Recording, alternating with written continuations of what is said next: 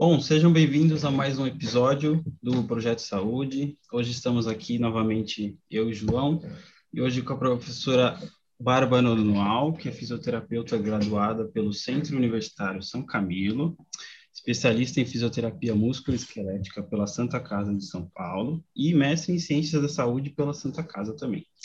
É parte do corpo clínico do Instituto Trata, Joelho e Quadril, o Instituto de Tratamento da Coluna Vertebral e da Clínica Hidro e Terapia. Bom, Pro, é, já agradecendo pela sua participação e, e para emendar a primeira pergunta, a gente costuma perguntar para o nosso participante é, fazer uma pequena apresentação, né, para a galera conhecer e tudo mais, e já emendando a primeira do porquê escolheu, né, no caso de hoje, a fisioterapia. Um clássico, né?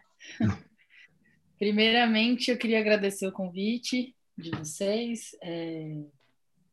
Eu adoro participar de coisas como essa, é... principalmente quando a gente sai da formalidade, quando é mais um bate-papo, onde a gente consegue conversar sobre coisas que às vezes no ambiente de congresso, no ambiente de palestra não é cabível, né? Então, agradeço demais o convite, acho uma iniciativa muito legal de vocês, espero que dê tudo certo aí. Fico à disposição para que vocês precisarem.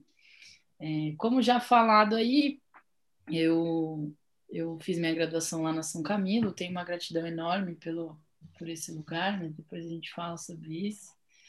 Especialista e mestre lá na Santa Casa, então o meu vínculo com a Santa Casa ele foi de 2016 até 2020, que foi quando eu, eu defendi minha tese em dezembro do ano passado, então tá bem recente aí, foi bem massa. É, e as clínicas que eu atuo, tanto o Instituto Trata, o Instituto de Tratamento da Coluna e a Clínica Hidroterapia, eu sou vinculada a essa equipe desde a minha época de graduação. Então, na Clínica Hidroterapia, eu entrei como estagiária e hoje em dia eu, eu me formei na, na graduação não faz tanto tempo, né? Como vocês podem perceber, eu sou extremamente jovem. É, mas já, já fazem alguns anos, então uma gratidão enorme também, me, me cresci lá dentro, né? E no Instituto Trato e no ITC Vertebral, eu também comecei acompanhando no meu último ano da faculdade, o, o Tiago Fukuda, que é o grande idealizador do Instituto Trato, ele foi meu professor na graduação, então desde o início aí eu vinculada a essas, essas clínicas e até hoje é uma parceria que tem dado muito certo. Então, é, já, já dou uma dica aí do porque eu gosto tanto da, da minha época de graduação, porque foi onde tudo começou a acontecer e acontece até hoje. E aí vem a pergunta, né, de por que, que eu escolhi a fisioterapia. E é um pouco engraçado, não é engraçado, é curioso, mas eu queria ser veterinária, pessoal. Eu, Nossa. Eu fiz, é, eu saí da, da escola Aí eu falei, meu, eu quero aquela coisa, quero sair de São Paulo, não quero morar com os meus pais, fazer uma faculdade fora. Eu tenho uma relação ótima com os meus pais, não era essa a questão, mas era de querer sair mesmo. Aí eu falei, meu, vou fazer veterinária, vou prestar na Unesp lá em Botucatu. Aí eu fiz um ano de cursinho, é, fiz um ano de cursinho lá no Anglo, e aí eu na, na hora de prestar lá a prova tal, eu falei, meu, eu não vou fazer mais um ano de cursinho. Tipo, eu não gostei nem um pouco de fazer cursinho, eu achei um saco. Tem gente que gosta, mas eu achava, meu, vamos logo para a próxima etapa, né? E aí eu falei, meu, eu vou prestar fisioterapia. Por quê? Eu fui atleta de handball durante muitos anos na minha vida, até a época de 19, 20, eu ainda jogava bastante. E eu tinha um contato com fisioterapeutas, assim, nunca tive uma lesão importante, mas sabia um pouco do trabalho, acompanhava um pouquinho. Não sabia da missa ou a metade, né? A gente não faz ideia de quão ampla é a nossa profissão até a gente realmente ingressar nela, mas foi um negócio para mim, meu, eu vou fazer, porque se eu não passar, eu não vou fazer mais um ano de cursinho. E aí eu passei na primeira fase da Unesp, fui para a segunda fase, só que eu sempre tive um problema complicado com física. É, eu ia bem na escola, mas porque eu estudava bastante e conseguia ir bem. Mas assim, começou a aprofundar muito, nossa, eu era péssima. E aí na segunda fase você não pode deixar nenhuma em branco, né? Nenhuma questão em branco. E eu fui para a segunda fase já aprovada na São Camilo, em fisioterapia. Então eu fui meio que, meu, yes, né? Já não vou para o cursinho. Ponto importante. E aí eu zerei física, e você não pode zerar nada, você não pode deixar em branco nada, que senão eles nem corrigem sua segunda fase. E aí eu já saí falando, meu, já era, não passei, vou fazer físio. Só que eu entrei com uma cabeça tipo, meu, se eu não gostar, eu vou sair, eu vou largar e vou procurar alguma coisa que eu realmente goste, né? Só que foi muito maluco o que aconteceu, porque é, eu gostei muito e assim, logo de cara. E normalmente, vocês sabem disso, né? Estão vivendo isso. As nossas primeiras disciplinas de primeiros semestres, elas são mais abrangentes, né? Rola uma bioquímica ali no meio, rola uns negócios meio doido. Mas, graças a Deus, eu logo de cara já gostei muito é, da proposta, da, da grade, enfim. E aí, meu, foi um. Eu, eu, me considero, em parte, sortuda nesse aspecto, porque não é tão simples, né? Eu vejo pelos meus amigos até hoje, a gente já está aí na casa dos 30 e ainda estão meio patinando, meio fazendo algo que não gosta e tal, porque não é tão fácil assim, né? E eu, comigo, deu super certo. Então, eu não tenho, tipo, um uma grande história de por que a fiz, nada romântico e tocante, mas foi algo que aconteceu e foi natural, assim. Eu, graças a Deus, tive um insight de falar, não, se eu não cuidar de bicho, vou cuidar de gente. Então, assim, foi o que rolou. Pro, pegando esse gancho, então, eu queria saber, assim, tipo, tudo a ver com no seu trampo, assim, no seu dia a dia, o que que a pandemia mudou? O que que a pandemia, tipo, mais atrapalhou? Deu aquele, nossa, sabe, que que a pandemia mais, assim, atrapalhou seu dia? Então, também foi um processo que mudou muito do, do começo para o meio para o fim. No começo da pandemia, é, eu, as clínicas fecharam, eu fiquei sem trabalhar, assim, uhum. duas, três semanas e eu nunca fiz isso, pessoal. Eu tirei férias ano retrasado, em 2019, por força da. Do... Depois eu conto essa história, mas minha dissertação passou no Congresso da Itália. Eu falei, meu, agora eu vou tirar férias. Aí fui. Mas eu ficar sem trabalhar tanto tempo é doideira para mim. Eu entrei em parafuso. Em casa ainda, uma pandemia, sem ter o que fazer, sem ter. Foi louco, uhum. assim, fechou, fechou total, a gente não ia. É, e aí começou a surgir uns negócios de atendimento online e tal. E assim, eu sou super a favor, eu acho que é um, um passo a mais para a nossa profissão, para a evolução. Só que eu não sou ainda acostumada a isso, então foi um processo para mim, porque eu gosto desse contato, eu gosto dessa interação, é o que a gente aprende a fazer, é como a gente é, é a nossa formação. É, então a gente teve que se adaptar, mas foram nessas duas ou três, acho que não completou três semanas, porque aí depois a gente entrou como serviço essencial e as clínicas puderam abrir. Só que aí, de novo, foi também um processo. No começo iam poucos pacientes, é, os pacientes mais velhinhos, a gente falava, não vem, a gente dá um suporte à distância. É, os mais agudos, pós-operatório, não tem, pós-operatório tem que ir, senão uma, é uma cirurgia que vai por água abaixo, né? Então, isso foi, foi sendo construído até que depois deu um boom, na, na principalmente no trato, no ITC, meu, estourou de paciente, porque acho que o pessoal estava de home e consegue se cuidar, consegue ir para a clínica a tempo, não tem deslocamento do trabalho, que chega tarde, enfim. Conseguiu mais janela e começou a ir, começou a querer se cuidar, começou a ir atrás e tal. Então, pum, estouramos de trabalho. Eu, eu, eu falo que em 2000, foi 2020, né? Que foi um ano que financeiramente para mim, e aí eu, eu sempre penso bastante antes de dar essa declaração, porque eu sei que foi um ano financeiramente ruim para muita gente, mas para mim, para nossa classe lá de clínica, foi um ano bom, relativamente bom financeiramente. Graças a Deus não tive problemas nesse sentido. É... E hoje tá igual. A gente teve nessa segunda onda caiu um pouquinho, mas nada comparado à primeira, porque o pessoal já está mais adaptado, mais acostumado. Lá a gente toma todas as medidas possíveis e imagináveis para atender, né? Eu pareço um, um, sei lá o quê, cheia de treco, mas que é necessário, né? E no começo, o atendimento de luva para mim era muito difícil, muito ruim, porque é, a minha sensibilidade está na minha mão. Eu gosto muito da terapia manual, então era um negócio que eu ficava meio irritada, mas eu sabia que tinha que ser assim. Então, foi sendo construído. O começo foi bem ruim, depois, bum, melhorou muito. Então, a gente foi de 8 para 80, assim. Mas não posso reclamar, de jeito nenhum, deu tudo muito certo. Roy, você, você acabou citando de clínicas, né, de pós-operatório, né, de fase aguda. Para a galera que está assistindo aí, que talvez esteja pensando em fazer físio, ou até área da saúde mesmo, e até mais na ortopedia, assim, é, acho que seria legal você explicar para a gente qual que é o dia a dia de um fisioterapeuta ortopédico e o que ele de fato faz é, a favor dos seus pacientes e até esse contato multidisciplinar, toda essa questão. Legal. É, na minha opinião, e aí cheia de viés, né, mas a, a ortopedia é a melhor área que tem. Mas brincadeiras à parte, eu admiro todas, mas é, eu, inclusive, quase fui para neuro.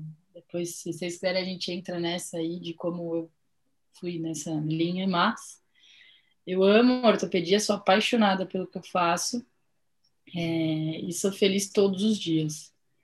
E eu acho que isso é importante falar porque tem muito profissional infeliz na nossa área. É mais difícil, mas tem. É, então, isso não é uma coisa que acontece comigo. Eu gosto muito, eu sou muito orgulhosa das escolhas que eu fiz e do caminho que eu fiz até agora. É, e quem me trouxe muita coisa foi a área da ortopedia, né?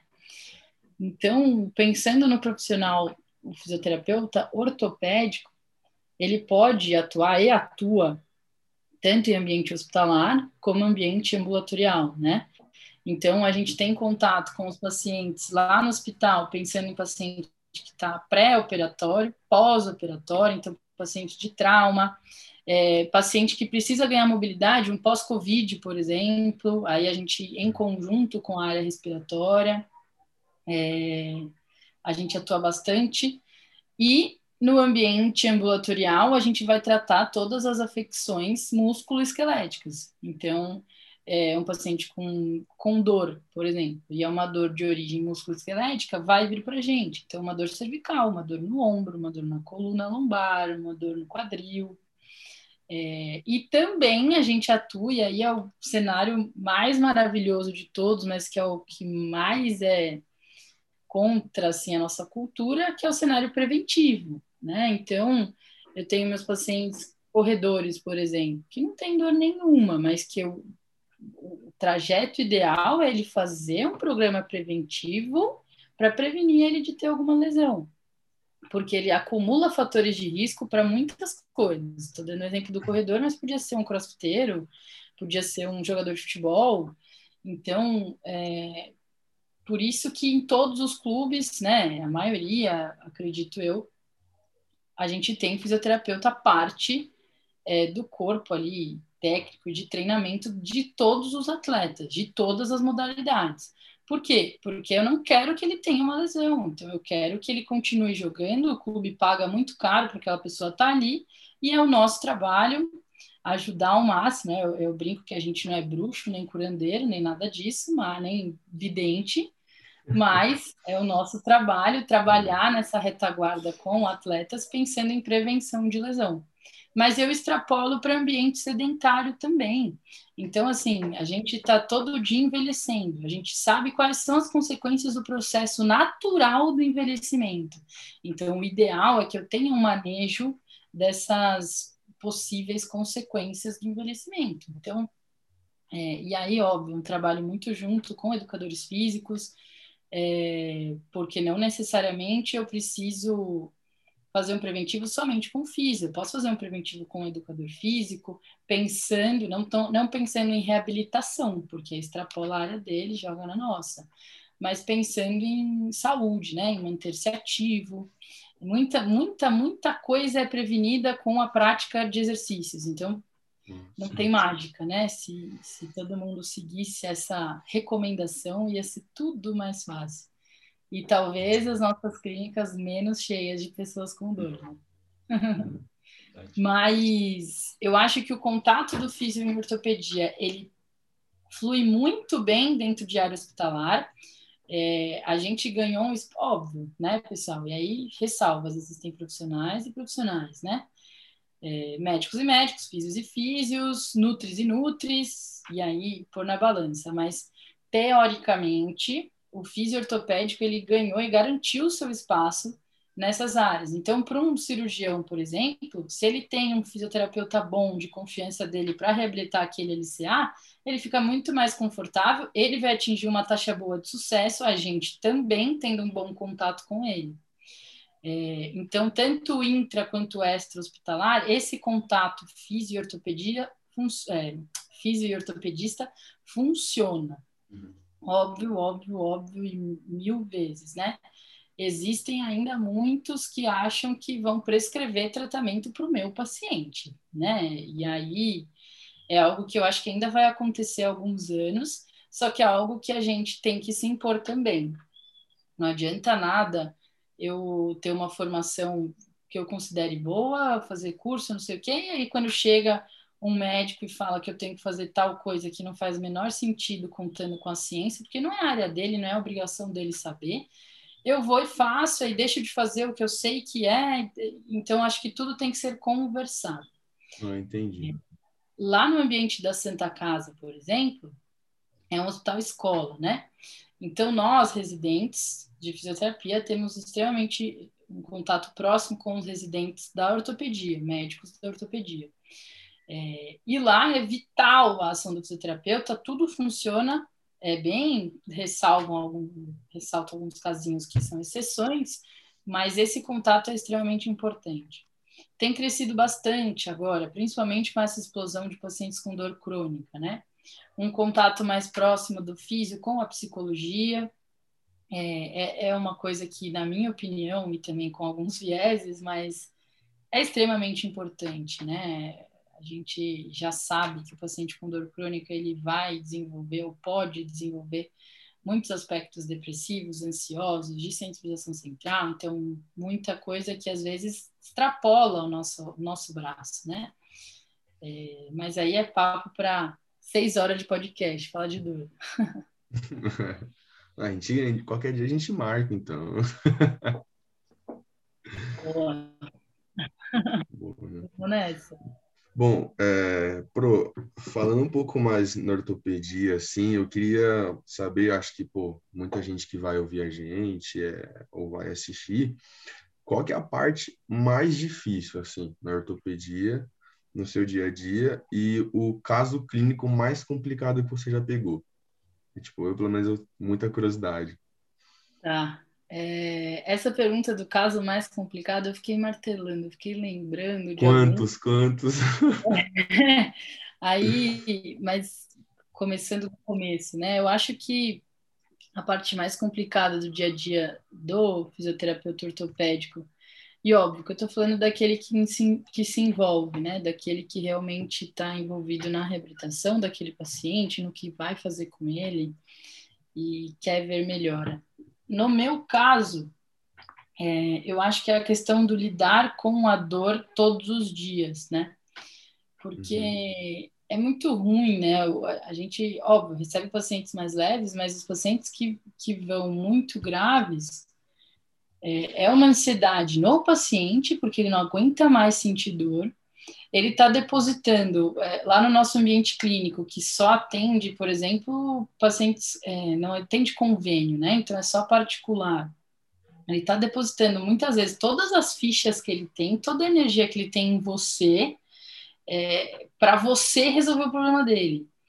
É, e eu, no, no, primeiro momento que eu tenho com meu paciente de avaliação, de conhecer ele, antes de ir para o exame físico e tudo mais, eu eu tenho essa conversa de que eu possuo as ferramentas que eu vou entregar, eu vou fazer tudo o que eu tenho, só que não depende só de mim, depende muito mais do paciente, de como que ele vai usar essas ferramentas, se ele vai usar, se ele vai aderir, se ele vai me escutar, se ele vai é, fazer as coisas que a gente pediu fora da, da, do ambiente clínico, né? Então, eu sempre divido essa responsabilidade. Eu falo, a gente está jogando aqui com, dependendo do momento que o paciente está, com 60, 40. Então, assim, eu preciso que você esteja comigo, esse é um trabalho em equipe, eu e você, é, porque para mim essa é a parte mais difícil. Essa ansiedade do paciente querer melhorar, jogar toda essa carga em você e todos os dias a gente ter que lidar e ouvir falar sobre dor, dor, dor. É, dependendo de como você leva isso, se torna um negócio mais maçante, mais pesado. O psicológico atrapalha muito, né, professora? Acho que Bastante. o próprio desenvolvimento do paciente, tipo, ele curar ou piorar, acho que o psicológico atrapalha muito. Então, acho que se o cara acho que não pensar, meu, não vai melhorar, tá demorando, eu acho que Sim. não rola. E aí ele Sim. já tem todo um pensamento sobre o que, que é a fisioterapia, sobre o que o meu médico falou que eu tenho que fazer, sobre os remédios que eu já tomo. Tem, são várias questões que a gente pode falar por horas aqui, como você falou. É, é verdade, é verdade. Exatamente. E, e acho que de caso mais difícil, eu acho que me, me, salta um da minha época de residente, que ele foi o mais difícil de absorver, não necessariamente de lidar. De lidar também era difícil, mas o desfecho, assim, eu acho que foi mais complicado e é algo que, infelizmente, a gente tem que tem que saber lidar, né? Acontece. Era uma paciente de politrauma lá da Santa Casa, eu era residente ainda, e ela tinha fratura na tíbia direita, se eu não me engano, tíbia direita, terço distal, fêmur esquerdo, terço proximal, é, e uma fratura de vértebra. Nossa Senhora. É, faz um tempo já, eu lembro muito mais do, do resto do que do quadro em si, mas era um paciente politraumatizado. Muito comum lá na Santa Casa, muito, muito, muito, porque os traumas ferrados vão para lá, que é uma área de referência. Então, uhum. Isso acontece muito com o pessoal que se joga de ponte, enfim, oh, trilho é. do trem. É. E, e eu lembro que ela era uma senhora, foi, foi um tombo besta, não lembro como foi, mas enfim, já tinha uma fragilidade óssea, tudo, tudo que convergia aí para as fraturas. E aí ela, ela tinha 85, 86, quase uns 90. Nossa. E quando a gente começou, aí eu falo a gente porque lá a gente trabalha em grupos, né? Então, é, uhum. cada três meses eu tô com um grupo em um lugar. Mas aí depois a gente fala disso. É... A gente começou a atender ela, ela estava bem, extremamente lúcida, totalmente, assim, conversando sobre tudo que vocês imaginam e ela tava, já tinha abordado uma fratura, precisava esperar a prótese da outra, a de coluna acho que ia ser conservador, não era uma fratura com desvio, enfim. E a gente ia lá todos os dias, todos os dias na enfermaria, porque ela estava internada, obviamente, né? Ela estava com contração esquelética, não sei se vocês já viram, mas em outro momento eu mostro isso para vocês, porque eu mostro em aula. É, e era um, um, quadro difícil, porque a gente tinha que, que manejar tudo isso, tinha que dar mobilidade para ela, só que ela estava toda cheia de coisa. Um paciente politrauma é isso, né?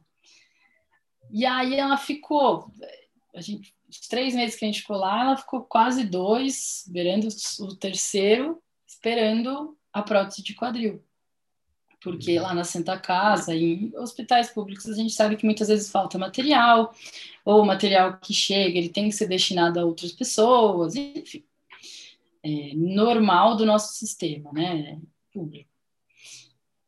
E aí eu fui acompanhando ela, ela perdendo a lucidez dela, né? Porque pensa, quase dois meses lá internada, todos os dias, ela só via a gente, o filho ia na correria de trabalho e tal. Ela foi definhando, assim, mentalmente. Chegou a hora que a gente entrava, ela já não sabia mais, ela sempre brincava, ela sempre falava, sabia os nomes. Ela foi decaindo, decaindo, decaindo, e a gente, meu, quando que vai chegar? Quando que vai chegar? Ela precisa sair daqui, ela precisa... E aí chegou, chegou. Eu lembro que um dia eu fui atendê-la, ela não estava lá. Aí fui correndo no prontuário tal. Aí a enfermeira falou: não, ela, ela subiu, tá na UTI que vai operar. Falei, nossa, estouramos, né? Yes. E aí ela não suportou a cirurgia, acabou falecendo. Então foi um para todo mundo assim, foi meio que um baque, que a gente falou tipo, putz, talvez tivesse acontecido antes, talvez ela não tivesse ficado tanto tempo exposta, tanto tempo esperando. É, então eu acho que quando quando eu penso em dificuldade da, do nosso dia a dia, assim, eu penso muito mais nisso, né? No que no que falta e não é, um quadro difícil de eu abordar. Isso tem todo dia, turma. Alguma coisa é mais difícil que a outra, algum paciente demora mais que o outro para reagir a, a, coisas que teoricamente deveriam reagir. Mas quando eu penso em dificuldade, está muito mais ligado a isso. Aí eu ter que entender que não tinha o que eu fazer, não tinha como eu ir lá comprar uma prótese e pôr nela. É, não tinha como eu ficar lá todo dia estimulando a mente dela, falando, estamos aqui, estamos aqui, também isso aí? Então, eu penso nisso. De, quando vocês falaram de caso difícil, de maior dificuldade, eu acho que foi isso, porque foi uma ansiedade de dois, três uhum. meses, uhum. para a hora que resolveu, não deu certo. Então, não dá certo, sim. É, foi bem complicadinho, assim, mas infelizmente é algo que a gente tem que saber lidar.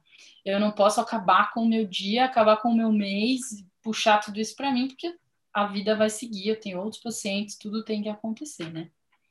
É, mas faz sentido isso que você falou, para eu entender o que você quis dizer, que né, a gente fala em caso clínico mais difícil, ah, não, fulano de tal, pô, fraturou bastante, mas a gente conseguiu é, reabilitar ele ali certinho, mas eu acho que, tipo, eu acho que o mais difícil mesmo, acho que para todo profissional da área da saúde, ah, eu acho que deve, deve ser a perda, qualquer tipo de perda, tipo, você lidar com isso, porque, tipo, você se esforçar para reabilitar aquela pessoa, você vê que por conta do sistema, que nem você fal, é, falou, é a pessoa, sabe, demorar a chegar algum equipamento, a prótese no caso, e a pessoa não resistir. Eu acho que deve ser, acho que o mais difícil é lidar com isso mesmo. Não Exato. com coisa que a gente foi treinado, foi formado a fazer todos os dias, né? Exatamente. Acho que é mais difícil mesmo. Mas eu acho que dá para falar também que é um diferencial de não só na fisioterapia, mas de um profissional para o outro, entendeu? Porque às vezes é. a gente tem até cirurgião que perdeu cinco pacientes no mesmo semana e não tá nem aí. Ah, foi. Putz, foi tá nem aí, tô ganhando, tô ganhando é. meu dinheiro e é isso aí. Não, não, é, eu acho que tem uma. Tem uma linha tênue aí, né?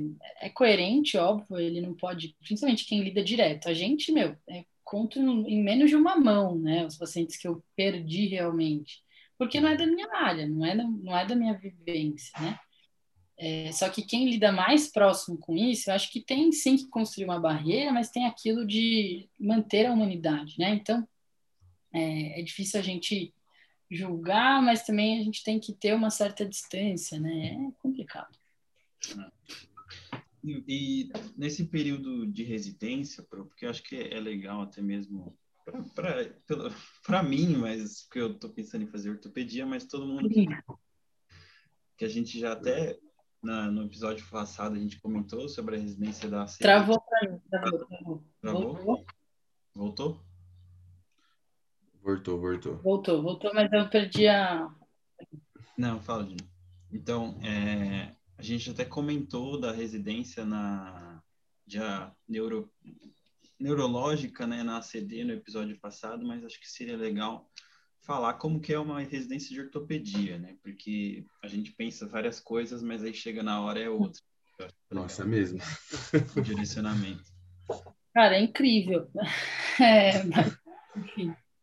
É, quando eu realmente decidi que ia ser ortopedia mesmo e tal, eu não pensei duas vezes, né? Para mim, eu só iria para um lugar, eu só iria para Santa Casa. Se fosse para ir para outro lugar, eu não faria. Eu ia ficar insistindo até eu entrar na Santa Casa. É, primeiro, por ser referência na área ortopédica. Segundo, por ter, na minha opinião, um cronograma bem estruturado e, e um, um um modo de. Tem um nome isso, mas eu não vou lembrar agora, mas uma estrutura mesmo bem é, correta para a formação.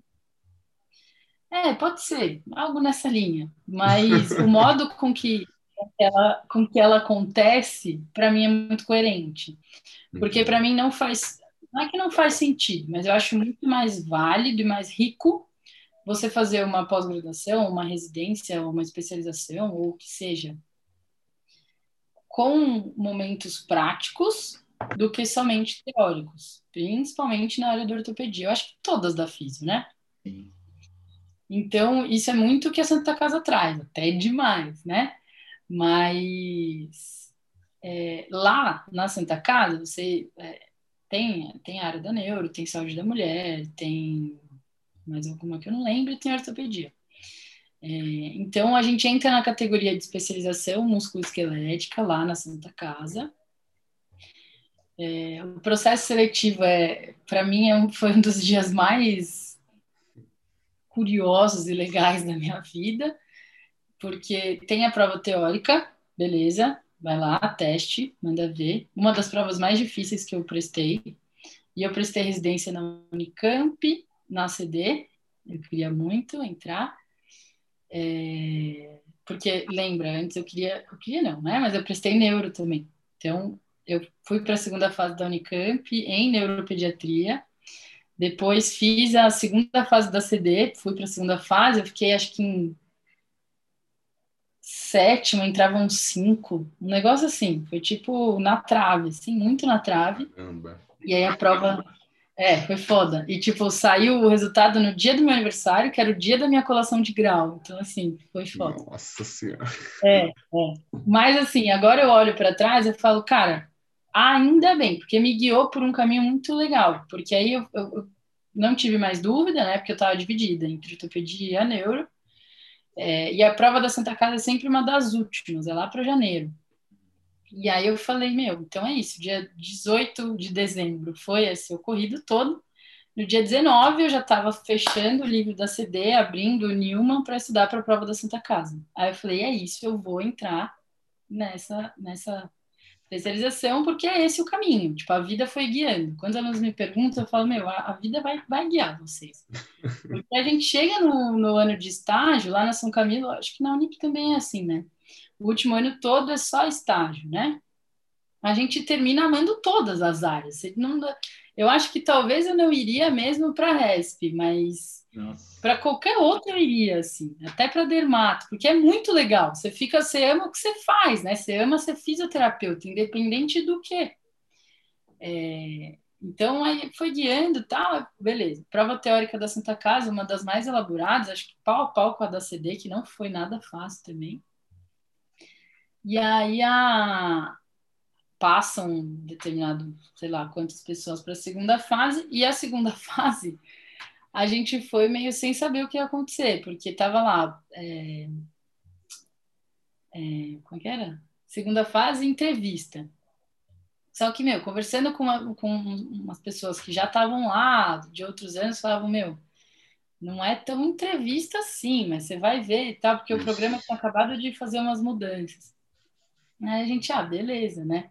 Aí fui eu e uma amigona minha, é, da época da, da faculdade, fez santa comigo, enfim. Minha amiga até hoje. A gente foi lá, duas tontas, chegamos lá na Santa Casa sem nem saber, né? Não sei se vocês conhecem lá, mas é gigantesco, é lindo. Aí a gente ficou, nossa, ah, todo deslumbrado. Beleza, chegamos, né? Você leva o seu, seu currículo debaixo do braço e vai para a entrevista. Aí era uma sala de aula é, toda cheia de, de carteiras, assim, espalhadas tipo, meio que em roda, e na frente de cada carteira outra carteira. Então, tipo, uma aqui, outra aqui, outra aqui, outra aqui. E atrás de cada cadeira tinha um supervisor de um módulo, porque lá na Santa Casa é estruturado em módulos. Então, eu tenho o módulo da coluna, trauma e ATM, eu tenho o módulo do joelho, quadril, esporte, pediatria, eu tenho o módulo do membro superior e oncologia e tenho o módulo do pé amputado e linfedema. Então, a cada três meses a gente fica dentro desses módulos. Então, eu fico três meses atendendo só coluna, trauma e TM, três meses só atendendo só joelho, quadril, esporte, pediatria, e assim vai. E nessa sala de aula, atrás de cada, é, cada carteira, tinha o supervisor de cada módulo. E aí a gente, meu, por que, que tem tanta gente aqui, né? E, e a gente foi o primeiro grupo a entrar, né? Que foi por ordem de, de nota na prova, alguma coisa assim. Sei que a gente estava lá na bateria dos primeiros, então não tinha como pegar uma dica, tipo, o que, que acontece aí dentro? Não é. sei. Aí a gente entrou, aí cada um sentou na frente de um supervisor, e aí esse supervisor ele te dava um papel. Nesse papelzinho estava escrito ótimo, bom, regular e péssimo, com coisinhas para você assinar lá, né? E repetido cinco vezes. A gente, meu Deus, aí sentou na frente lá. E eu conhecia os supervisores, porque eu já era fã dos caras. Tipo, eu tava, meu, caraca, né? Onde eu tô? Aí eu sentei, eu sentei na frente do primeiro, aí, sei lá, não lembro a ordem, mas. Ah, não, acho que eu lembro. Era joelho e quadril. Perguntas de joelho e quadril. Qual Nossa. que é a origem do quadril? Origem e inserção do quadríceps? Um teste para LCA. É, descreve para mim o, o, teste de Lachman.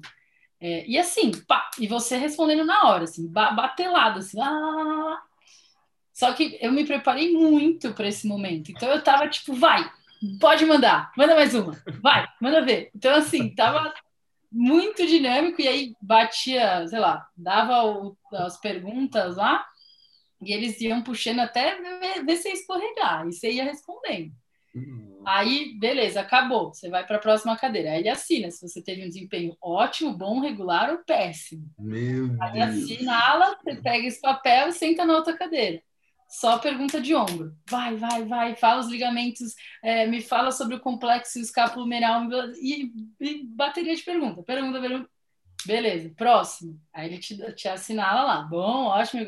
E você vai vendo e você vai indo para o próximo, né? Eu falo que a minha sorte é que eu, eu, eu, tive, acho que um bom só, o resto ótimo. Só que imagina, você toma um regular, aí você toma um péssimo, aí você vai para o outro já acabado, né? Você já é, vai tudo grilado é. já. Nossa, eu, se fosse eu, ia confundir os testes de ombro com teste de quadril na hora. Nossa, isso é uma doideira. Nossa entrevista mais doida da que eu já ouvi. Não, é muito. E aí acaba, tipo, acabou essa roda de perguntas aí, que vai, você vai indo sentando, tá? Aí você chega na, na hora do. Até então você tá com seu currículo aqui, não serviu para nada. nem não, usou, não nem cara nem seu nome. Tipo. Aí você senta na mesa e eu sentei na frente do Diegão, que é o Diego Galo. Não sei se vocês conhecem, também é professor da Unip. Ele é o grande, um grande mentor na minha carreira, assim. É, eu sempre fui fã dele desde antes da Santa Casa. Aí entrei lá, ele é o coordenador do curso lá do, da musculoesquelética, né?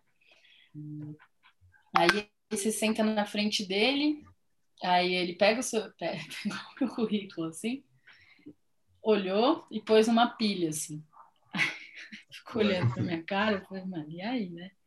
Ele é grandão assim, aí eu é, é isso, né? Falei, tipo, acabou, posso ir? Aí ele, você tá preparada para entrar aqui? Falou assim, tipo, tá preparada? Aí eu tô, né? Você tá, tipo, você acabou de passar por um corredor da morte. Eu não tô, tô, tô, tô sim, tô, tô, tô. Responde rápido, né? Aí ele tá preparada mesmo? Sabe que não é fácil, né? Aí eu falei, não, eu sei, eu tô disposta, tal, lá, lá, lá, lá e rola todo um, um, uma simbologia lá, que é o muleta na caveira, aí tinha uma caveira enorme atrás dele, assim, na lousa, tipo, mano. Caraca, pô. muleta na caveira, essa é muito louco. E aí, a gente, aí ele falou, ah, é... o que, que ele me perguntou? Ele perguntou alguma coisa do meu TCC, que foi na área da ortopedia também, né? E ele hum. conhece meu orientador, que foi o Thiago Fukuda, né? Ele, ah, você é orientanda do Fukuda? E o Fukuda foi durante muitos anos supervisor lá da Santa Casa, mas no ano que eu entrei ele tinha saído. Então eles é, são muito próximos, né? Ah, foi o Fukuda que te orientou? Eu falei, ah, foi. É, ele, ah, e como foi? Aí eu falei um pouco do meu TCC e tal, ele, beleza, me ouviu, ele está preparada mesmo, né? Falei, tô, tô, tô, tô, tô sim, tô. E aí sair fora. Aí no dia seguinte já saíram os aprovados, aí tinha dado certo, graças a Deus. Nossa. E aí o primeiro módulo ele é teórico. Então você fica três meses só tendo. Três? Três são três, acho que são. Ou um pouco menos, não lembro agora. Só tendo teoria. E aí no final dessa teoria tem outra prova, Se você não passa nessa prova, você não vai para a prática. Acabou sua pós ali, você reprovou. Tchau. Hum. Testa de novo e tenta entrar. Então, é, depois desse módulo teórico, a gente vai para os módulos práticos, que aí são divididos assim. E aí, como que acontece? Tem o período da manhã e da tarde. O período da tarde, que foi o que eu fiz, é da umas é, das 13 às 18, que é isso todos os dias. E aí tem plantão alternado aos sábados para a gente atender os pacientes da enfermaria. E aí lá o que acontece? A gente pensa em ter um ambulatório grande, assim, dividido, né, nos módulos. E aí todos os dias você tem pacientes das 13 às 18. É, e aí o último horário, não, acho que é das 13 às 17, o último horário é discussão. Todo dia tem alguma discussão. Então, sei lá, hoje eu, a discussão é minha sobre um artigo que saiu ontem na Jospit, por exemplo. Então eu tenho que chegar em casa, montar uma apresentação e voltar sabendo tudo sobre aquele artigo. E aí tem muito assim, não é que você fica atendendo o seu paciente lá do jeito que você quer e tchau, né? Não, você está atendendo, seu supervisor vem, seu R2, que é um, um um R acima de você. O que, que você está fazendo? Ah, estou fazendo isso e isso. Por que, que você está fazendo isso e isso? Ah, por causa disso, disso e daquilo. É, aí perguntas biomecânicas, perguntas de teste, pergunta o que, você avaliou, pergunta tudo. Então, assim, você tem que estar tá dominando muito o que você está fazendo, o que você está falando. É, e aí, durante é, o, o módulo todo, durante os três meses, os supervisores vão dando aulas, então, assim, práticas, né? É, eu, eu, a gente tem aula de é, algumas técnicas manuais, a gente tem aula de agulhamento, tipo, tudo o que envolve aí recursos da ortopedia, a gente vai tendo aula, aula em cima de aula, discussão em cima de discussão.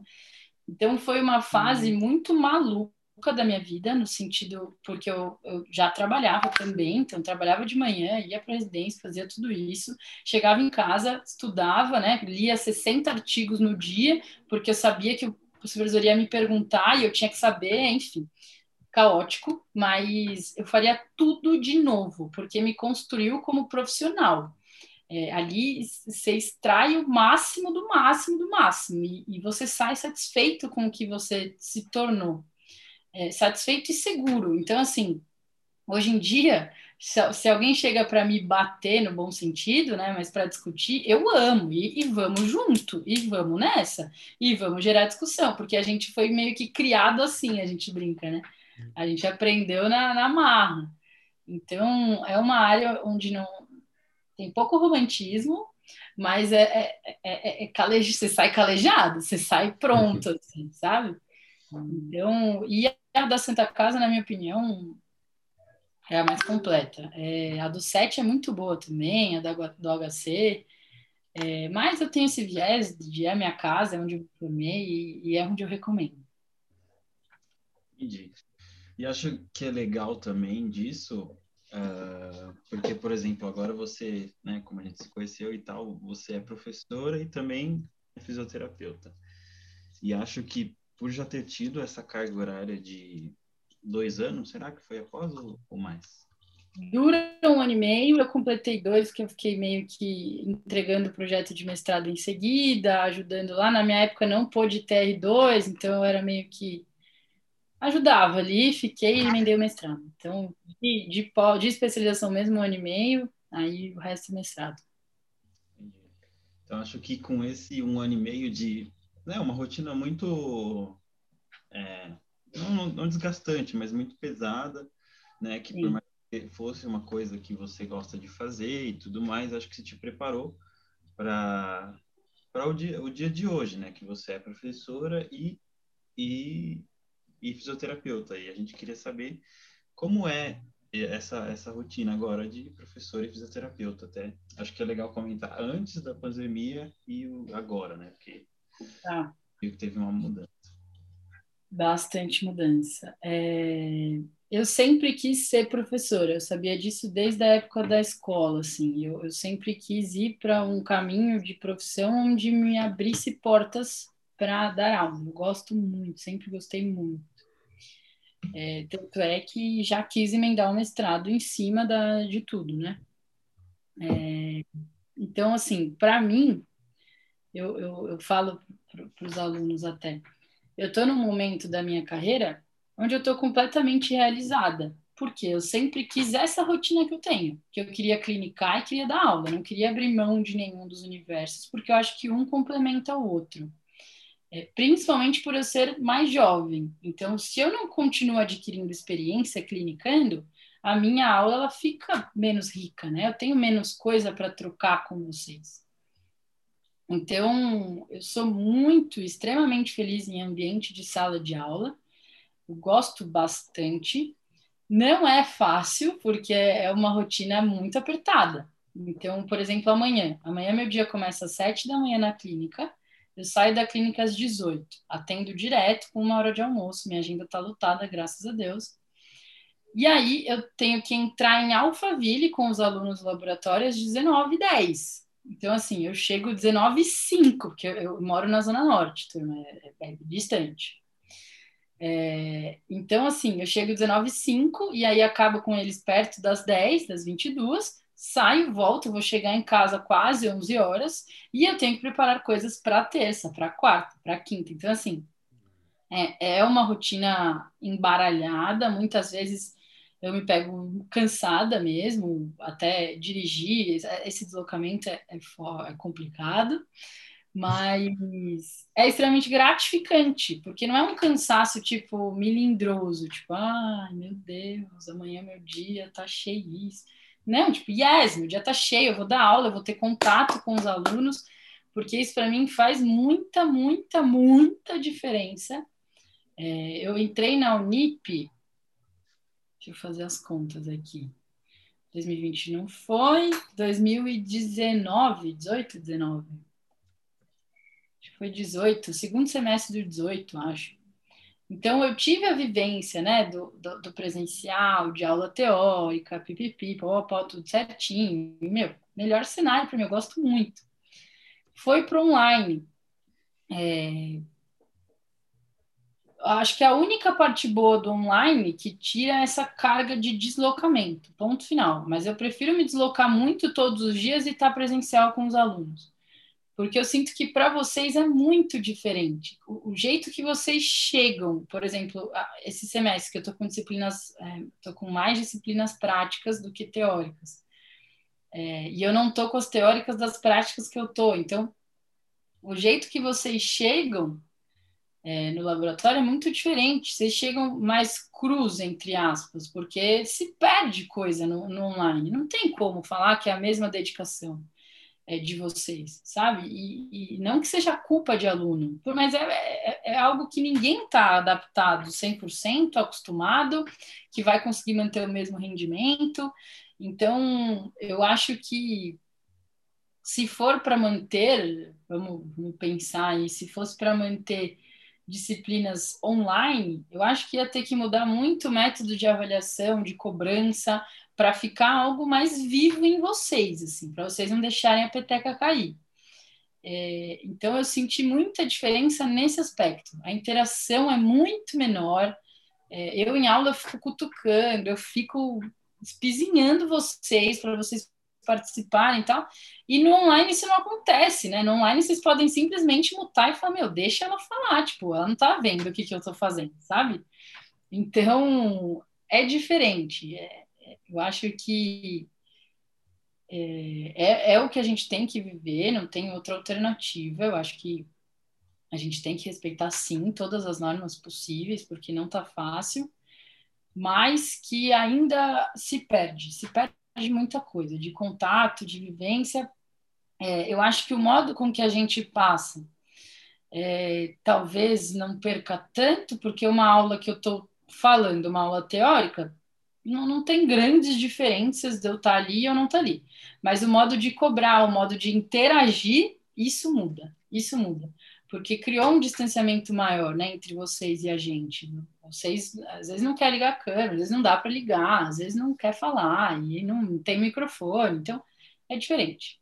Mas acredito que logo isso volte ao normal, né? Voltemos à rotina presencial. É vai, vai sim. Eu acho que o First tem contas aí. Vai, João. Então, Pro, é, queria perguntar um pouco a respeito. É, você comentou que você é bastante jovem. Eu queria saber do seu, de verdade, do seu plano Ela de futuro de carreira. primeira aula, primeira coisa. Então, Gente, não, porque assim, Bárbara você, você, 28 você, falou que você está bem de carreira agora, que você está onde você queria estar, mas, mas, pô, a gente olha para você, assim, pelo menos eu olho e falo, meu, caramba, qual que é seu plano futuro? Sabe, Hum. tipo, o que que você quer mais? Tá nos sonhos, né? Não, porque... Ah, doideira. Então, isso é uma coisa que ano passado, né, final do ano passado, que eu- quando eu estava defendendo o meu mestrado, e eu não via a hora, eu já estava cansada, assim, que também é um processo desgastante pra caramba. É, eu comecei a refletir e pensar, né, porque é aquela coisa, é a mesma coisa quando você casa, né? Ah, quando que vem o filho? Aí você tem o filho. Ah, quando que vem o irmãozinho? Aí, e aí, né? Não, não posso parar. Então, a mesma coisa, né? O mestrado. Ah, e aí, quando que vem o doutorado? Você fica tipo, Deixa eu respirar um pouco, né? Então, foi algo que, assim, se você me perguntasse no início da minha especialização, no início da minha residência, que eu estava com sangue nos olhos, né? Querendo absorver o mundo inteiro e curar o mundo inteiro e resolver todos os problemas do mundo, é, eu ia falar para você que eu tinha um plano de fazer o mestrado, emendar o doutorado e seguir, né? Hoje, tendo terminado o meu mestrado, outro momento de vida que eu tô, eu já eu já quero dar uma respirada. Porque o que acontece? Eu vim emendando uma coisa na outra, né? É, a, eu acho que isso é muito bom, porque me, me, me abriu muitas portas, eu consegui coisas. Não, eu não acho que eu tenho pouca idade, mas antes dos 30.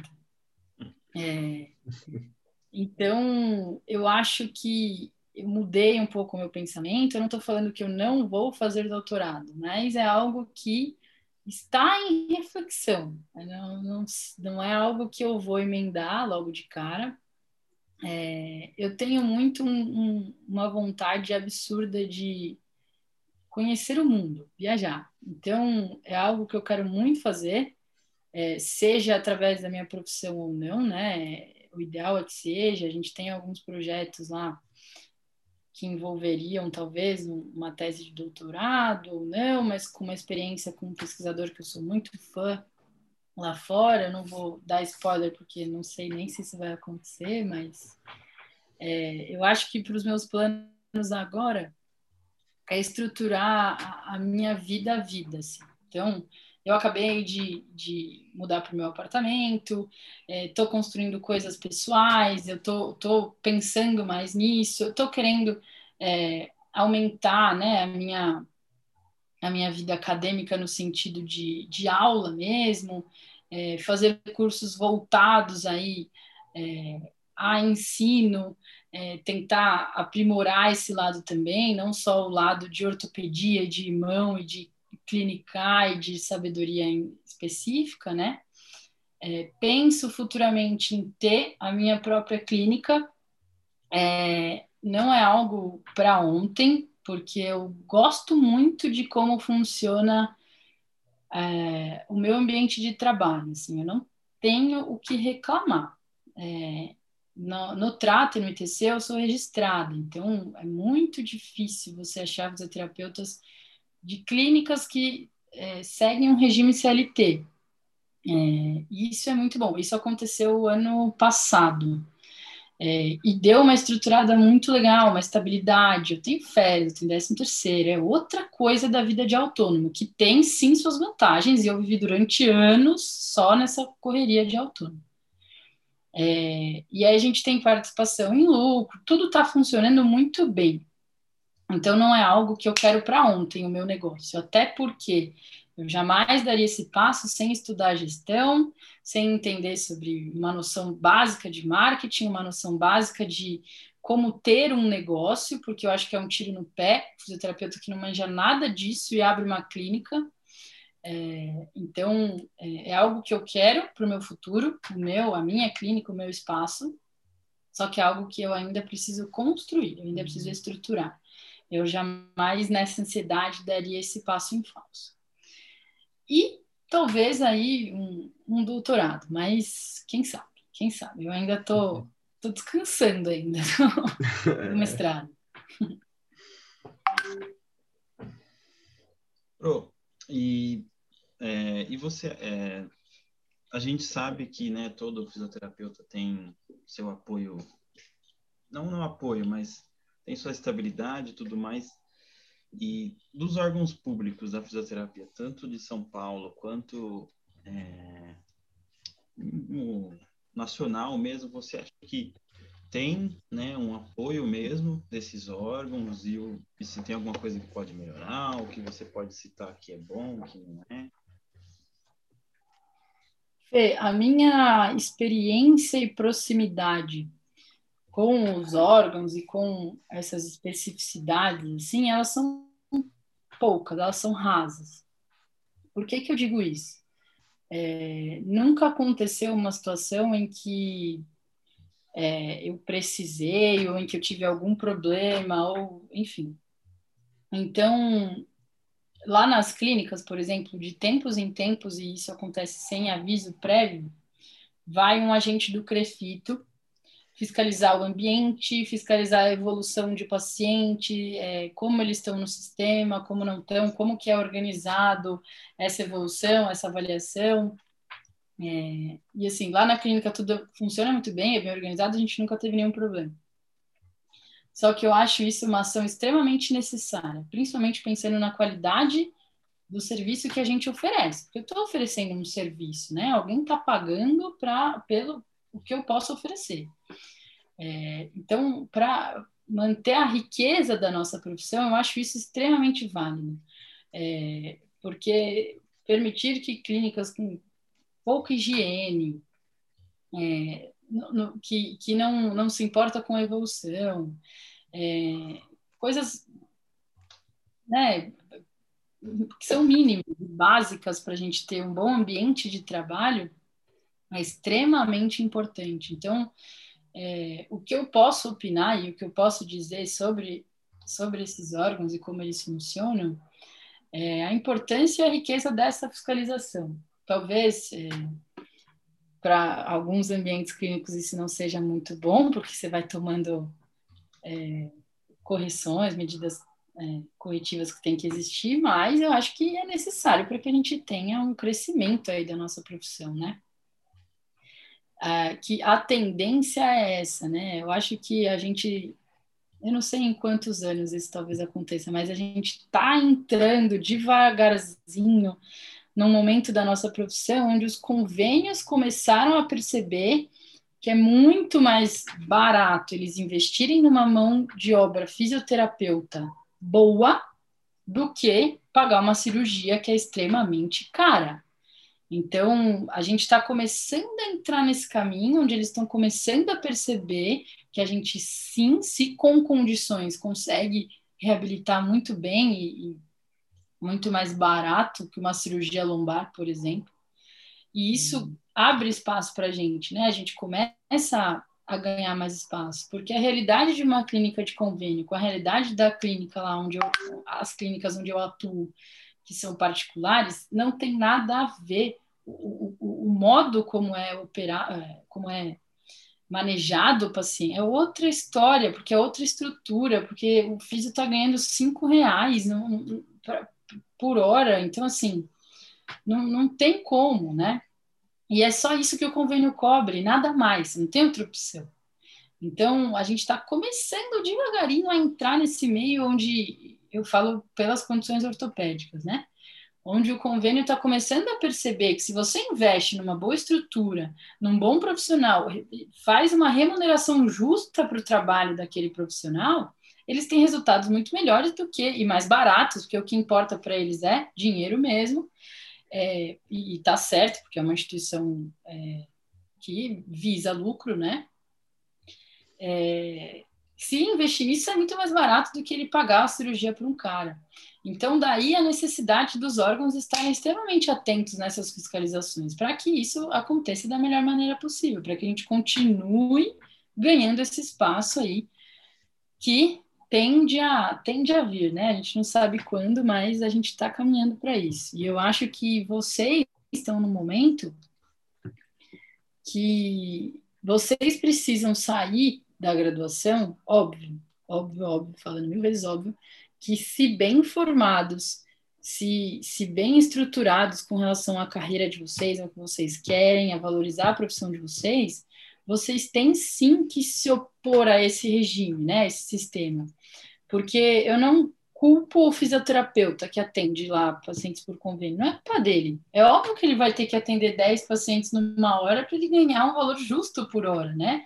Porque pensa, se ele atender igual a mim, um paciente por hora, cara, ferrou, né? Ele vai ganhar no mês, sei lá, fazer essa conta, mas muito pouco para ele sobreviver. Então, eu acho que vocês, é, bem formados e bem estruturados, têm que buscar cada vez mais. Né? É, eu estagiei, meu primeiro estágio na, na Físio foi numa clínica de convênio, eu estava no terceiro ano da facul, terceiro ou quarto ano, alguma não, quarto eu me formei, eram quatro anos.